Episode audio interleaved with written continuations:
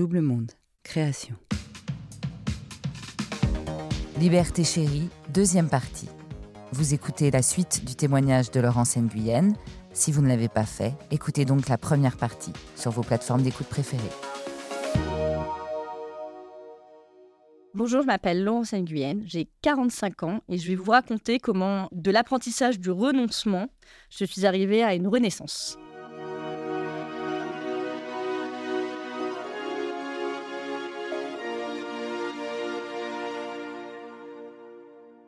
Les trois premiers mois, comme toutes les mamans, je pense, ou les parents, les jeunes parents, j'étais un peu dans le flou. Hein. Euh, on est on n'a pas le temps de réfléchir. Euh, on apprend à être parent avec le nouveau-né. On doit apprendre tout, quoi, changer les couches, baigner. Euh, on s'inquiète dès qu'ils ont un rhume, on comprend pas. Voilà, voilà. Et puis se passent quelques mois. J'avais décidé, j'étais indépendante avant d'avoir ma fille. J'avais pas mal de missions. J'avais sécurisé des contrats annuels, ce qui est très bien.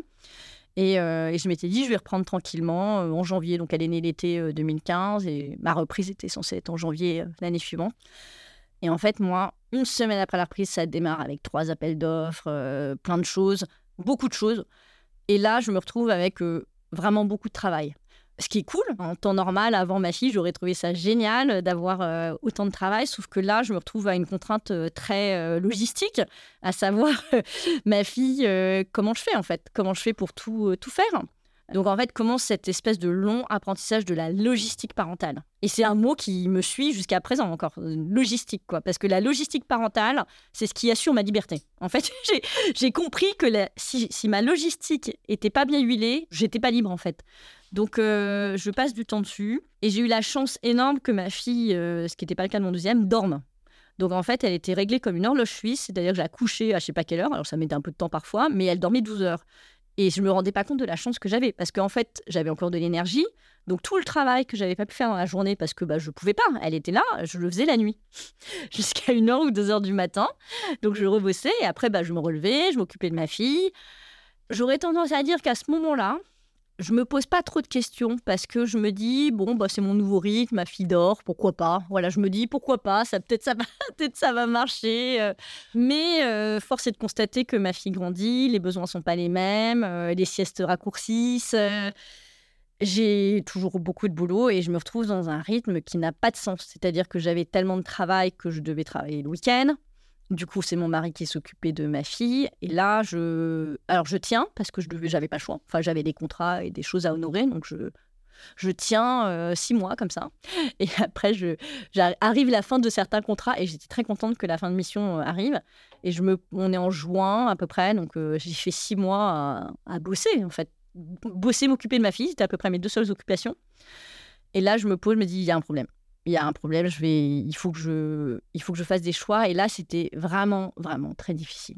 C'était très difficile euh, parce que j'ai réalisé que ma vie n'allait plus jamais être la même.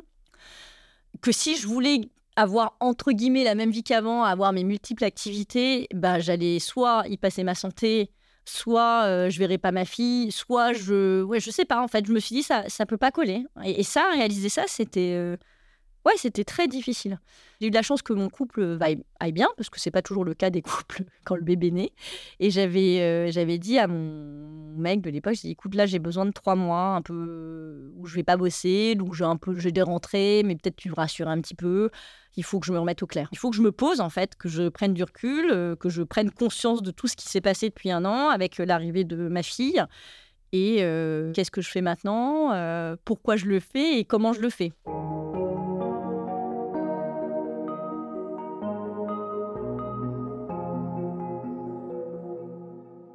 Et puis, je, je me suis dit, bon, allez, peut-être que peut-être qu'il est temps que je me range, en fait. Cette espèce de d'idée que bah, peut-être que j'avais une très grande adolescence qui avait duré assez longtemps et que peut-être qu'il fallait que je devienne adulte et que je prenne un boulot pas forcément excitant mais qui me permettait d'avoir du temps, voilà, faire un compromis un peu.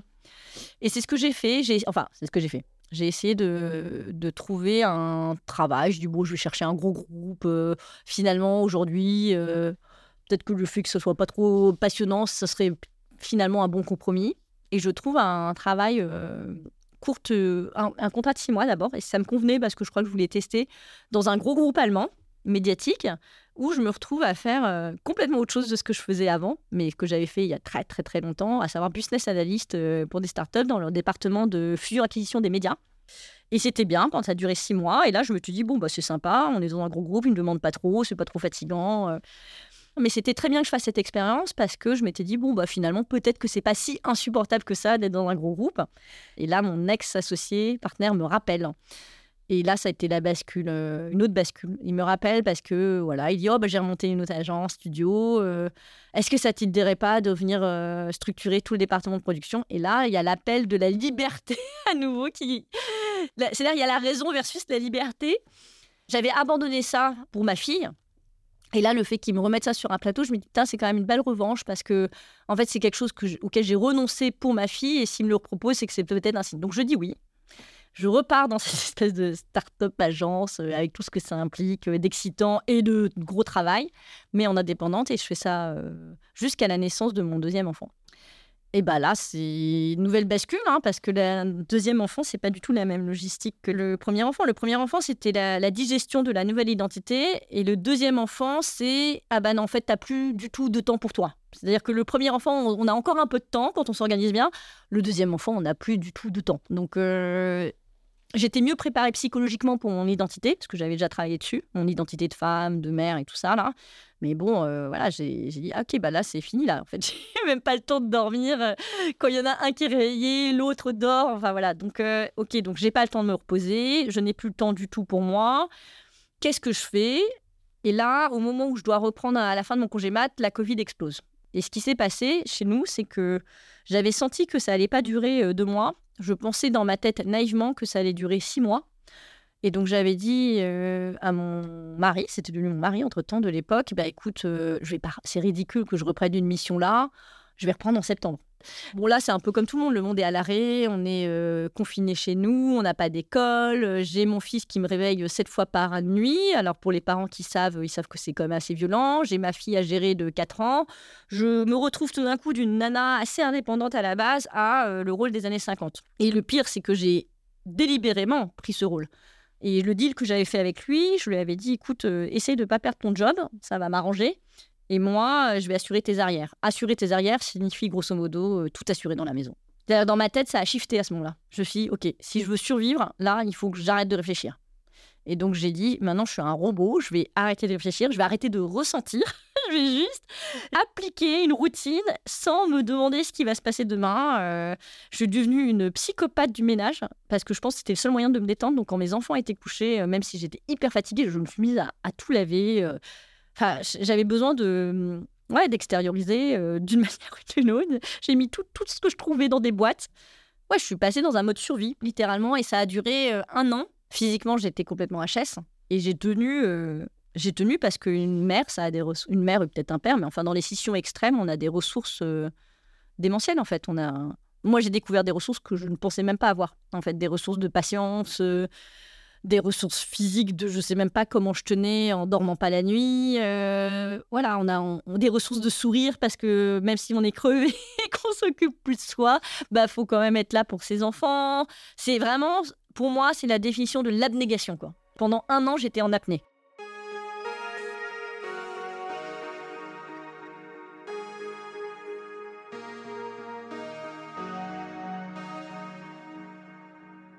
En fait, comme vous l'avez compris, euh, on est privilégié au sens, euh, mon mari avait un boulot euh, bien payé, on était à Berlin, on n'avait pas du tout de problème logistique au sens matériel, on n'a pas eu à s'inquiéter d'avoir un emploi comme c'est le cas de beaucoup de gens qui ont perdu leur emploi pendant le Covid, dans la culture, etc. Donc, ouais, c'était facile sur le papier. Et puis moi, mon parcours faisait que, je, en théorie, je n'avais pas à m'inquiéter pour mon avenir professionnel, même après un break assez long. Et pourtant, ce que j'avais dit à mon mari à l'époque, j'ai dit, écoute, je trouve ça tellement difficile. J'ai dit, pour moi, là, ce qu'on a vécu là, j'ai eu l'impression d'être en mode survie, euh, Colanta, puissance 10 000 tout le temps. Je trouve ça excessivement difficile psychologiquement. Je ne parle même pas du physique. Et j'ai dit, je comprends pas. Je comprends pas comment c'est difficile alors que sur le papier, ça devrait être facile. On ne devrait pas se poser ces questions. Et ça a été mon obsession du moment. Je me suis dit, si moi, c'était difficile, comment ça se passe pour 99% des autres femmes? Et en fait, c'est devenu mon obsession. Et là, je me suis mise à tirer le fil. j'avais quand même travaillé un peu, tout petit peu, pour gagner un appel d'offres. Et j'avais décidé que, avec mon mari, qu'il allait me redonner l'équivalent en soutien financier de ce que j'avais donné. J'ai dit, bah, pour que moi, je ne sois pas aigrie, que notre couple fonctionne encore, il faut que je récupère ce que j'ai la sensation de t'avoir sacrifié. Pas toi, hein, c'est pas lui qui m'a vendu, mais j'ai l'impression d'avoir sacrifié un an et demi de ma vie. Donc, euh, je vais récupérer cette année euh, différemment. Il est cool, hein, il m'a dit pas de souci. En fait, il me fait confiance. Donc, en fait, j'ai financé des études. Je me suis reprise à étudier. C'était là, là, c'était le début de la renaissance. C'était le, premier pilier, c'était prendre conscience qu'il fallait que je me retape physiquement et l'accepter. Et le deuxième pilier, c'était OK, bah, je, vais, je vais réétudier. En fait, je vais faire des choses qui m'intéressent. Euh, j'ai eu de la chance d'être prise dans un programme qui m'intéressait vraiment sur le social entrepreneurship. Je ne savais pas trop pourquoi je voulais faire ce truc, mais je me suis dit, je vais le faire. Euh, ça, je sais pas, ça m'intéressait. Et de fil en aiguille, il y avait toujours cette idée de femme. Je voulais, je voulais vraiment faire un truc pour les femmes. Ça m'avait tellement frappé de, moi, en plein cœur, que je dis, il faut que je, il faut que je fasse, je ne sais pas quoi, mais il faut que je fasse un truc pour ce sujet-là. L'objectif, c'était à la base de monter une plateforme technique de mise en relation des femmes. Bon, ça a évolué, le projet a évolué entre-temps. Mais euh, vraiment, tous les choix de mes études étaient dans ce sens-là. J'ai pris des cours de négociation parce que je trouvais qu'il y avait une injustice totale sur la manière dont les femmes en fait, on n'apprend pas à négocier, on a beaucoup de complexes de l'imposteur, on a beaucoup de, plein de complexes que les, hommes n'ont même pas, en fait. Euh, c'est, ils l'ont pas, alors je dis pas que c'est des méchants, c'est que la société et tout ce qu'on a intégré comme contrainte sociétale fait qu'on est comme ça. Donc en fait, j'ai vraiment pris les armes. Pour moi, je me suis reconstitué une trousse à outils de ma renaissance. J'ai dit, OK, moi, j'ai besoin de ça, j'ai besoin de ça, j'ai besoin de ça. J'ai fait les études qu'il fallait pour, j'ai fait les formations qu'il fallait pour, j'ai pris les services, je me suis remise dans le bain. Ça a pris du temps. J'ai conscience que j'ai la chance d'avoir pu le faire. C'est pas le cas de toutes les femmes. Et c'était sans doute euh, une très bonne décision. J'avais même fait euh, payer une boîte de sociologie tellement ça m'obsédait le sujet. Euh, j'avais payé une copine pour faire des groupes de, de femmes CSP-, CSP+, CSP+, pour vraiment comprendre si c'était moi qui avais juste ce feeling et que c'était que moi qui l'avais ou si c'était partagé par d'autres femmes dans d'autres classes sociales. Et euh, bah, évidemment, j'ai fait bingo. Quoi. Mon intuition, elle était bonne, euh, quelle que soit la classe sociale. Euh, alors, les motivations ne sont pas les mêmes, bien sûr, mais quelle que soit la classe sociale, on a ce, ce problème de la maternité qui est sous-traité, il y a la vie personnelle. Moi, je m'intéresse sur les carrières. Pourquoi? Parce que pour moi, la carrière, c'est pas je suis carriériste, c'est que c'est la clé de la liberté. Et comme la liberté, pour moi, c'est un concept qui est quand même très important.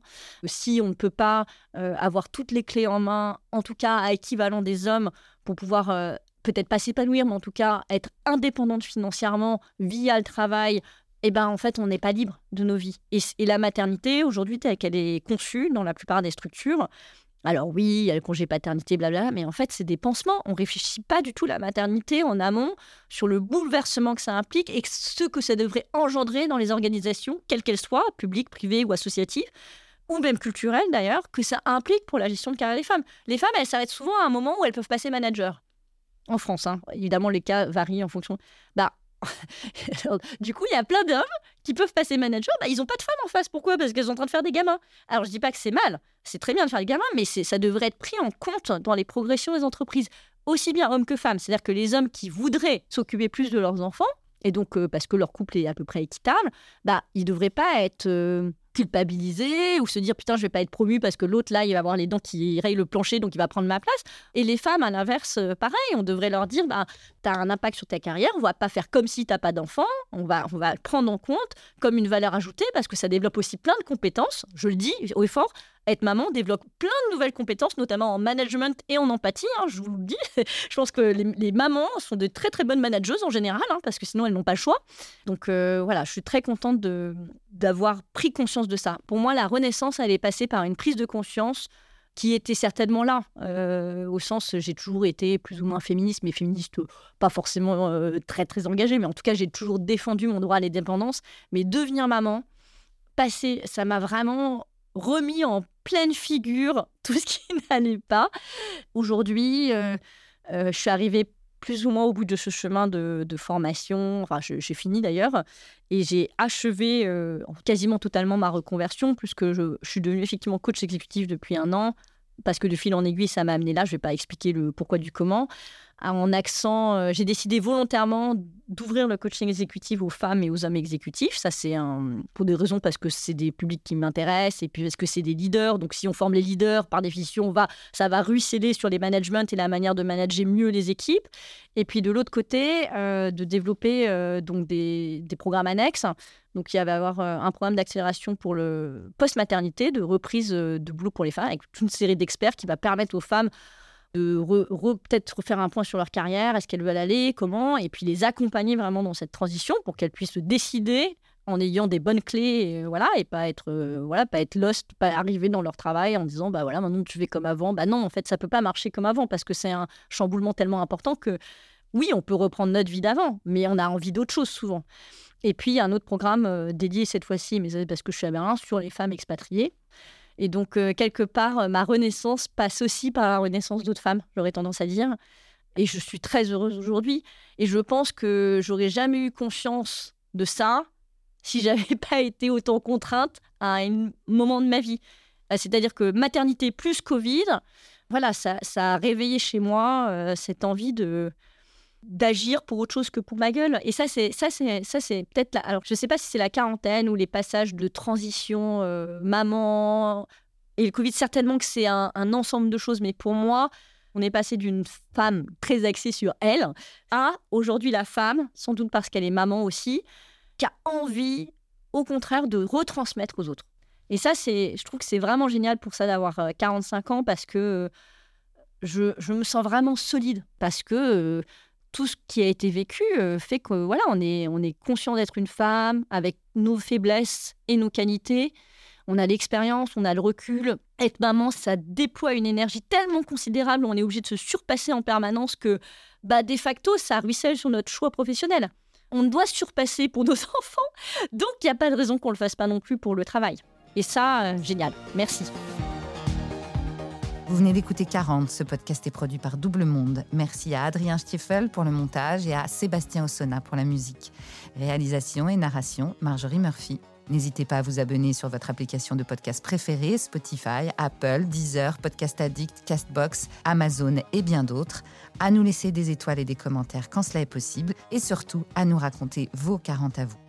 Faites-nous un signe sur notre Instagram, doublemonde-du8 podcast, ou par email à contact-double-monde.fr pour nous proposer une histoire. On est impatient de vous tendre le micro pour nous raconter votre bascule.